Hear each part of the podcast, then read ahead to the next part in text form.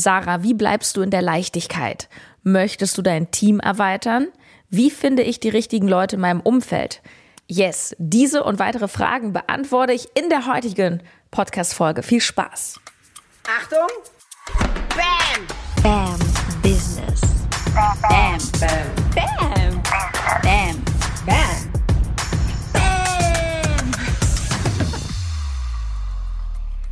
Hello, hello, da sind wir wieder. Ich freue mich tierisch, äh, dass wir gemeinsam hier am Start sind. Ähm, ja, es gab jetzt tatsächlich fast zwei Wochen keine Podcast-Folge. Es war so unfassbar viel los. Ähm, du hast es vielleicht auf Social Media mitbekommen, vor allem auf Instagram, Sarah-Tschernigow oder einfach nach Bam Business gucken. Ähm, ich habe ein neues Produkt rausgebracht, BB20, in 20 Tagen zu deinem Herzensthema. Und über 50 Menschen sind gestartet. Ähm, ich bin total happy darüber. Ähm, es war unfassbar viel Arbeit, weil ich habe halt ein sehr kleines Team und da steckt so viel Arbeit drin. Also nicht nur so ein Programm zu konzipieren, sich die Inhalte auszudenken. Du darfst das Ganze abfilmen, du darfst das Ganze schneiden, du darfst das auf Plattform stellen, du darfst die ganze Technik richtig einstellen, weil ich will ja, dass jeder morgens um fünf dann früh die E-Mail bekommt und so weiter. Wir haben eine Facebook-Gruppe, wir betreuen die Menschen. Und ähm, ja, das war sehr, sehr aufregend. Ich gestehe, ich war die letzten zwei Tage am Wochenende echt erschöpft. Also, boah, da brauchte ich richtig Pause. Ich habe ganz viel geschlafen. Doch es hat sich wirklich gelohnt und ich ähm, wollte dir noch ein, zwei Feedbacks mal vorlesen. Eine schreibt Danke, danke, danke für dieses Programm. Allein die ersten zwei Tage waren unglaublich. Es sprudelt und sprudelt und es ist erschreckend, wie genau ich so, ich vieles schon so exakt vor mir sehe und benennen kann, wenn ich mir Zeit dafür nehme. Unfassbar. Genau, dann habe ich noch ein weiteres Feedback bekommen. Ich bin total berührt und dankbar, dass du mich daran erinnert hast, wie kraftvoll Journaling ist und wie wir selbst unser Sein gestalten können, wenn wir unserem Herzen folgen. Unendlich dankbar, so wertvoll. Ja, und das ist das BB20. Das ist ein, ein Programm, wo du mich 21, also 20 und noch ein bisschen extra ähm, Tage an deiner Seite hast, äh, jeden Tag mit mir in, ähm, ja, startest in deine Journaling-Routine und wir uns auf die Suche machen nach deinem Herzensthema. Unglaublich schön. Und ich werde dich auf jeden Fall auf dem Laufenden halten. Jetzt aktuell ist es zu. Jessica Mira hat gefragt, Sarah, wie bleibst du in der Leichtigkeit? Und mein erster Gedanke war, ich bleibe nicht in der Leichtigkeit.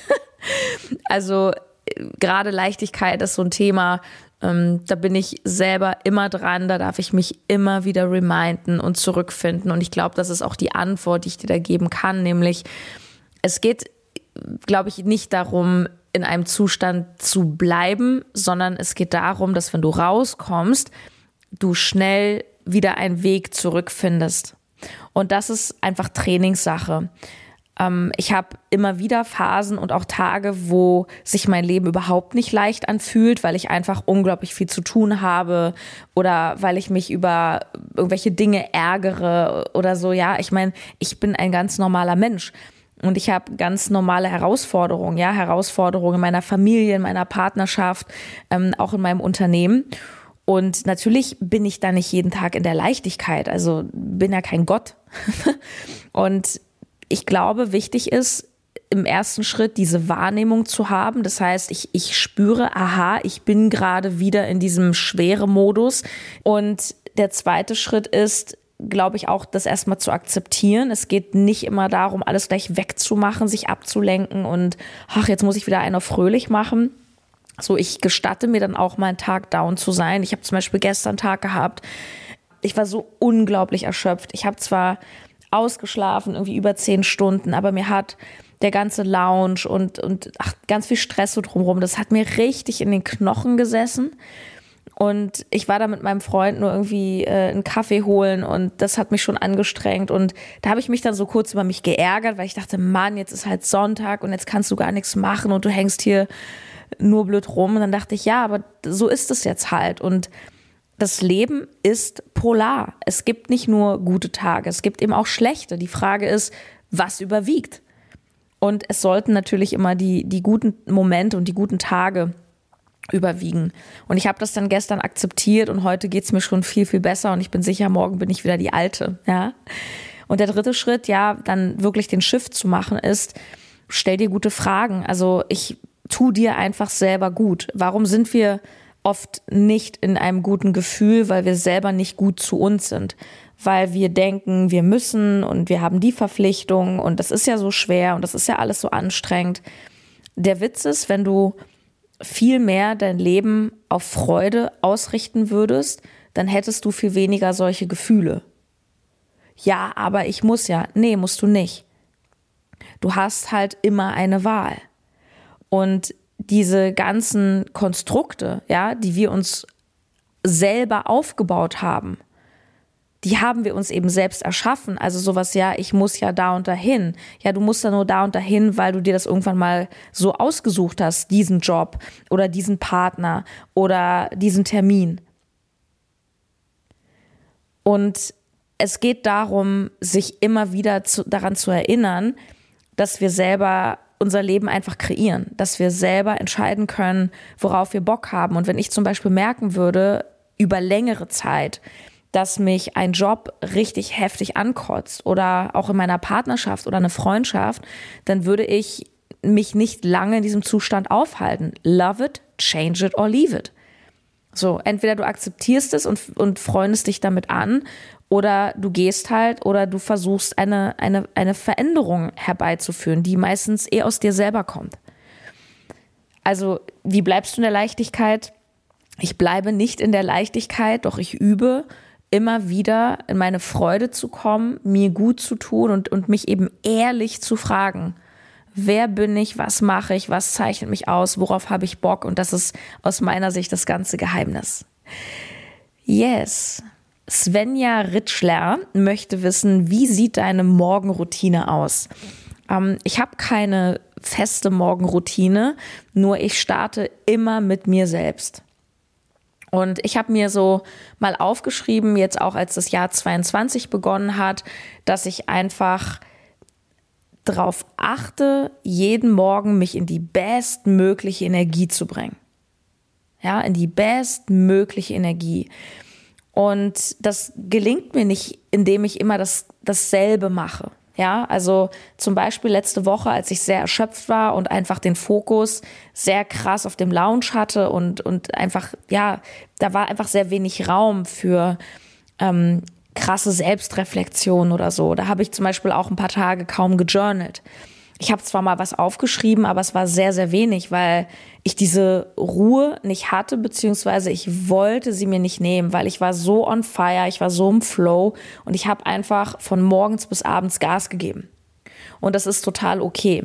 Ich glaube, wichtig ist nur, dass du den Tag für dich aktiv und nicht reaktiv startest. Und das heißt, dass der Blick nicht als erstes auf Handy gehen sollte. Ähm, ich habe schon lange keine Push-Benachrichtigungen mehr auf meinem Handy, egal von was. Und ja, es geht darum, dass du auf deine Energie achtest. Ich mache das meistens so, dass ich entweder ein, ein, cooles Lied anmache, wo ich in eine gute Energie komme, oder ich bleibe in der Stille, ich mache mir ähm, einen Kaffee, ich setze mich hin mit meinem Journal, ich zünde mir eine Kerze an, ich mache es mir gemütlich in, an meinem kleinen Küchentisch und ich schreibe einfach was auf. Manchmal mache ich so eine ähm, Meditation, wo ich so ein bisschen meine Ziele visualisiere, aber ich mache das eher so intuitiv, was ich gerade brauche. Martina Abend Mentoring hat gefragt, kann man mein Businessprogramm machen, wenn man noch nicht positioniert ist? Ja, und wenn du jetzt mein BAM Business Coaching meinst, also mein klassisches Produkt für alle, die schon ein Business haben und jetzt lernen wollen, wie sie High Price verkaufen, wie sie fünfstellige Monatsumsätze machen mit wenigen Kunden. Mm, das Programm benennen wir übrigens um. Das habe ich jetzt immer BAM Business Coaching genannt, aber dadurch, dass ich jetzt neue Coaching-Programme ähm, auf den Markt bringe, ähm, werden wir dort eine Unterscheidung treffen und das äh, jetzt klassische BAM Business Coaching, das heißt dann ähm, ab der nächsten Runde BAM Business Expert. Und ähm, kann man da das machen, wenn man noch nicht positioniert ist? Und die Antwort ist, du solltest es sogar machen, wenn du noch nicht positioniert bist. Und Positionierung ist das, was wir in Woche eins machen.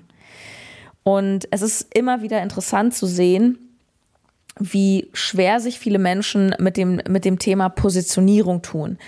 Ähm, die Angst, sich festzulegen, die Angst, zu nischig zu sein, Leute auszugrenzen, weil man halt sagt, okay, ich habe halt ein ganz spitzes Thema. Nur das ist extrem wichtig, wenn du, wenn du dich nicht positionierst, ähm, dann bist du einfach zu offen, dann bist du für alles und jeden. Du wirst sehr schwer nur als Expertin wahrgenommen, weil Leute gehen zum Beispiel auf deinen Social-Media-Kanal auf Instagram und du machst halt irgendwie, keine Ahnung, Lebensberatung. Ja, prima, aber was heißt das jetzt? Ist das jetzt Lebensberatung für ähm, verheiratete Paare, die äh, Stress haben? Ist das eine Lebensberatung für Leute, die ähm, 20 sind und auf der Suche sind nach ihrem Purpose? Oder also was ist das? Und umso klarer du halt bist, ähm, desto einfacher wirst du Matches haben mit deinen Traumkunden, also mit den Menschen, die du wirklich haben möchtest. Vielleicht meinst du, wenn du noch kein Thema hast, und das ist genau diese feine Unterscheidung, die ich treffe. Also wenn du zu uns ins BAM Business Coaching beziehungsweise ins BAM Business Expert kommst, musst du auf jeden Fall schon ein Thema haben. Das heißt, dass du sagst, hey, ich mache was mit Ernährung oder ähm, ja, ich habe jetzt eine Yoga-Ausbildung gemacht und ich will jetzt mein Yoga-Business starten. Also das brauchst du schon. Wir helfen dir nicht in diesem Programm dabei, ähm, dein, deine Expertise zu finden. Also dein Thema und eine Grundexpertise, die musst du halt mitbringen. Ich helfe dir, das Ganze ähm, gut zu vermarkten und, und einfach ja zu, zu verbessern. Aber die Positionierung ist ja Teil des Programms, lernst du dort. Ähm, wir starten übrigens die nächste Runde. Wir haben jetzt einen Termin. Yay! Und zwar Dienstag. Ich gucke jetzt parallel nochmal im Kalender, nicht, dass ich jetzt schon wieder mit dem Datum hier irgendwas falsch mache. Und zwar Dienstag, der 22. März, genau. Dienstag, der 22. März, da startet die nächste Gruppe und du musst immer von 12 bis 14 Uhr Zeit haben, weil da haben wir dienstags unseren Call. Ansonsten kannst du die ganze Woche dir die Zeit so einteilen, wie du es möchtest. Und die Voraussetzung für das Programm ist, dass du schon selbstständig bist, auf jeden Fall, dass du eben mindestens dein Thema mitbringst, deine Expertise, dass du schon losgegangen bist und du solltest auch im Idealfall schon ähm, deine ersten Kunden gehabt haben. Ähm, ansonsten wird das Programm dich möglicherweise selber fordern. Es ist halt schon sehr sportlich. Es ist kein Einstiegsprogramm. Nur, ich kann an der Stelle schon mal ganz kurz einen Teaser machen. Es wird ein Einstiegsprogramm auch ganz bald geben. Nämlich für alle, die, die wirklich den Start, die ersten Schritte ins Business machen, die als erstes jetzt sagen, ich, ich starte jetzt einen Instagram-Kanal. Wie lege ich denn da überhaupt los? Dazu an anderer Stelle mehr. Celine.ke fragt, möchtest du dein Team erweitern? Das ist eine schöne Frage. Ähm, es fragen auch öfter Menschen, ob sie bei mir arbeiten können. Ich fühle mich da wirklich sehr, sehr, sehr geehrt. Ähm, tatsächlich Antwort aktuell nein. Ich habe da momentan nicht so Lust drauf. Ich merke, dass ich nicht so wahrscheinlich bin ich nicht so die typische Unternehmerin, ähm, die halt guckt, dass sie einfach alles delegiert und, und dann irgendwann gar nicht mehr am Geschehen beteiligt ist, sondern nur noch von oben wie so ein Visionär auf das Business guckt und, und ich weiß nicht, da habe ich, da habe ich irgendwie gar keine Lust drauf. Ich bin, ich bin einfach total gerne Head of Coach und total gerne einfach mit einem ganz kleinen Team. Ich habe mein Team jetzt gerade erst im Januar wieder verkleinert. Also wir sind gerade tatsächlich nur zu dritt und ich muss sagen, das ist ganz wunderbar. Ich habe natürlich Freelancer, ja, die ich immer mal wieder an Bord hole, ne, wenn ich irgendwie mal einen Kameramann brauche, einen Fotografen, wenn ich ich habe einen Programmierer oder oder eine eine Firma, die mir im Webdesign hilft, mit denen arbeite ich auch schon viele Jahre zusammen, aber das ist immer so auftragsbasiert, ne, dass ich sage, hey, ich habe hier das und das Projekt, können wir das mal machen? Dann hole ich die mal für zwei, drei Monate an Bord und das war's. Aber dass ich jetzt wirklich feste Leute anstelle, Verantwortung für so ein Team zu übernehmen, finde ich persönlich, also das ist nicht zu unterschätzen. Und das ganze Thema Führung, das ist auch eine Kunst für sich. Und ich bin ehrlich, dass ich nicht so Bock gerade habe, ein Team zu führen und mich da so klein und kuschelig gerade wohlfühle. Und das Schöne ist ja, das ist ja, ich, ich lebe ja auch das, was ich hier predige. Also ich erzähle ja nicht umsonst in jeder Folge, guck, dass du dir ein High-Price-Business hochziehst. Das heißt, dass du mit wenigen Kunden viel Geld verdienst, weil dann brauchst du auch kein großes Team. Warum, wozu brauche ich, für was denn? Für was brauche ich ein großes Team? Ich habe, wenn ich im Monat eine Handvoll Kunden habe, habe ich ein sehr, sehr, sehr gutes Leben. Ich, ich muss mich nicht mehr tot arbeiten. Ich habe aktuell zwei Termine pro Woche. Ich habe montags meinen Teamcall und dann habe ich eine Coaching-Gruppe. Jetzt wird es demnächst, werden es zwei sein. Gut, dann habe ich drei Termine. So, und der Rest ist freie Zeiteinteilung. Und da mache ich halt alles, was ich intuitiv eben, worauf ich Bock habe. Ich mache jetzt gerade einen Podcast, passt jetzt gerade gut rein in den Tag. Ich mache mein Social Media. That's my life. Kann ich nur sehr empfehlen, dieses Modell. bambusiness.de slash coaching, wenn du das auch willst. So, Miss Motivation Buddy fragt, was ist die eine Sache, die du gerne vor deiner Gründung gewusst hättest? Ähm, danke für diese Frage, habe ich ein bisschen drüber nachgedacht. Ich glaube, da gibt es nicht die eine Sache, weil ich habe mich davor sehr gut informiert und deswegen war für mich jetzt nichts Überraschendes oder wo ich jetzt gesagt hätte, oh Gott, ja, das hätte ich mal früher gewusst oder so. Ich habe für mich so zwei Learnings aus meiner Gründung. Ich habe letztes Jahr eine Holding gegründet, also eine Doppelstock GmbH. Und ich habe so zwei Learnings für mich draus gezogen. Das eine Learning ist, du brauchst einfach einen richtig guten und auch einen passenden Steuerberater. Hm, ich habe zwischendurch letztes Jahr mein Steuerbüro gewechselt und das hat mir eine unglaubliche Erleichterung auch in diesem ganzen Gründungswahnsinn gebracht. Weil ich hatte davor einen Steuerberater, der zwar fachlich auch sehr gut war, mit dem ich mich auch gut verstanden habe, aber ich weiß nicht, wie ich das sagen soll, wir haben nicht so dieselbe Sprache einfach gesprochen. Das heißt, ich habe äh, eine Frage gehabt und er hat mir die Frage beantwortet, aber ich habe danach irgendwie fünf neue Fragen gehabt. Und das hat bei mir dazu geführt, letzten Sommer, dass ich zwischendurch echt hier halbe Nervenzusammenbrüche bekommen habe und das Gefühl hatte, ich habe mich falsch entschieden. Ich, hab, ich hatte das Gefühl zwischendurch, das, das wächst mir über den Kopf. Ich weiß hier nicht, was ich tue. Das war ein Riesenfehler.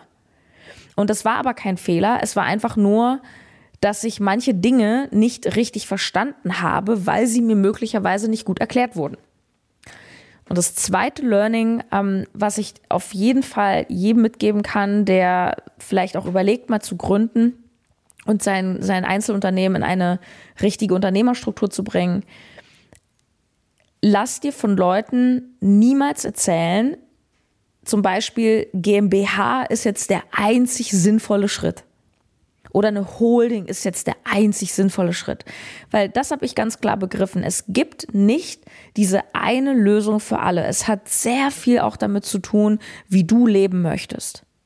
Und wenn du zum Beispiel perspektivisch ähm, Deutschland verlassen möchtest, würde ich dir niemals dazu raten, eine GmbH zu gründen, weil mit einer GmbH bist du erstmal viele Jahre hier gebunden und du kannst nicht über längere Zeit als GmbH Geschäftsführer ins Ausland gehen.